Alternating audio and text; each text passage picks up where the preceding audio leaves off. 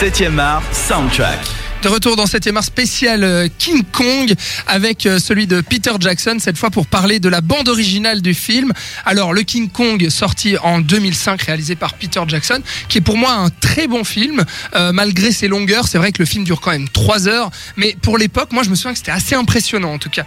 Je me souviens l'avoir vu au cinéma et en avoir pris plein la gueule déjà, et avec une histoire qui se tenait, des personnages assez attachants, avec le, le personnage du réalisateur Jack Black qui part tourner son film sur la Skull Island justement et Adrian Brody également en sauveur de ces dames et euh, Naomi Watts euh, qui euh, joue en sauveur de ces singes du coup. En sauveuse de King Kong, ouais, exactement. Et justement, j'aimerais vous parler de la bande originale et d'une scène en particulier. Alors, sachez que la bande originale devait à la base être composée par Howard Shore, bah, le, compositeur pardon fétiche de Peter Jackson qui a travaillé sur Le Seigneur des Anneaux et Le Hobbit notamment.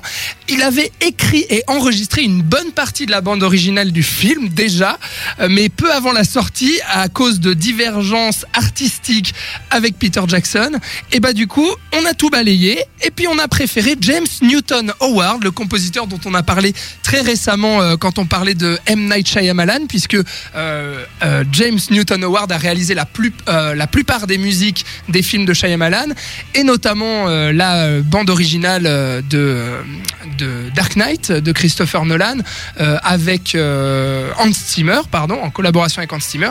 Et là, c'est lui qui signe cette bande originale de King Kong. Et je voulais vous faire écouter la musique gentillette euh, et fluette de la scène magnifique à Central Park, scène d'amour en fait entre Naomi Watts et, un singe de 8 un mètres. Singe, exactement. Qu'est-ce que vous en dites Balance. Ouais, c'est parti.